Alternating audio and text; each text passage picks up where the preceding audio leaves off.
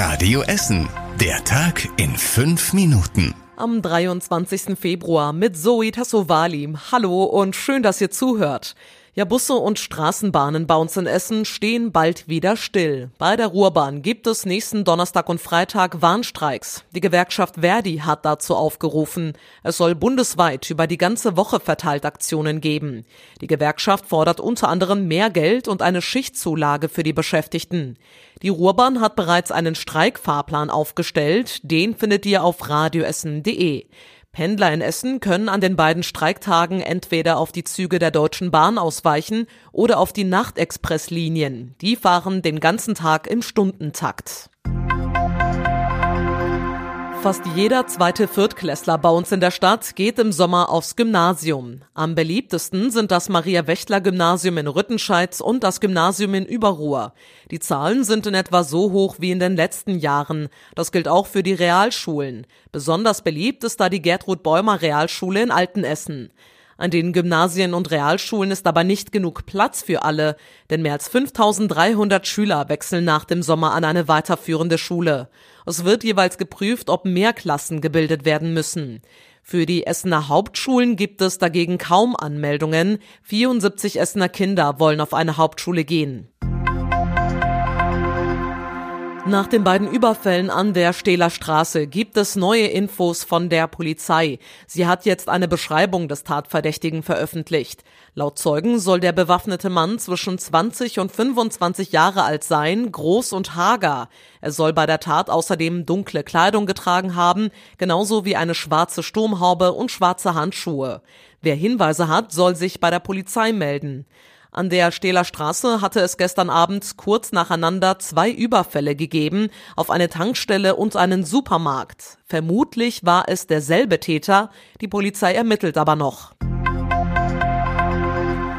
Und die Polizei sucht außerdem Zeugen nach einer Schlägerei im Westviertel. Zwei Gruppen sind gestern in der grünen Mitte aufeinander losgegangen. Sie sollen laut der Polizei jeweils auch einen Gürtel und ein Messer als Waffen eingesetzt haben.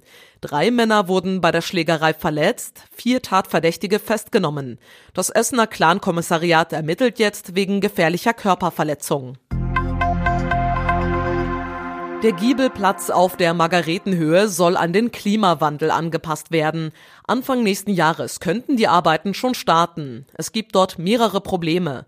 Der Boden lässt nicht ausreichend Wasser durch und es wird dort wild geparkt. Über zwei mögliche Lösungen wird aktuell diskutiert. Die erste wäre, ein neuer Baum soll gepflanzt werden, damit es schattiger wird. Außerdem sollen dann die Baumbeete erweitert werden, damit die Bäume und die Wurzeln mehr Platz haben.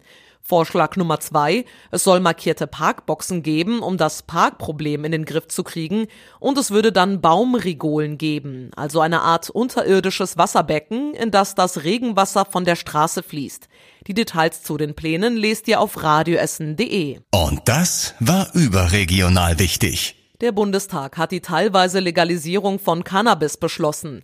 Eine gescheiterte Drogenpolitik nehme damit eine Wende, sagte Bundesgesundheitsminister Lauterbach heute in Berlin. Es ist heute ein guter Tag. Eine gescheiterte Drogenpolitik nimmt eine Wende. Und ich glaube, dass wir mit diesen Regeln es schaffen können, den Schwarzmarkt auszutrocknen und die Menschen zu schützen, die bisher Opfer dieses Schwarzmarktes gewesen sind.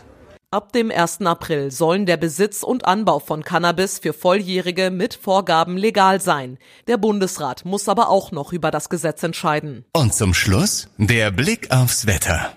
In der Nacht regnet es nur selten, es lockert auf und es kühlt ab auf rund 4 Grad.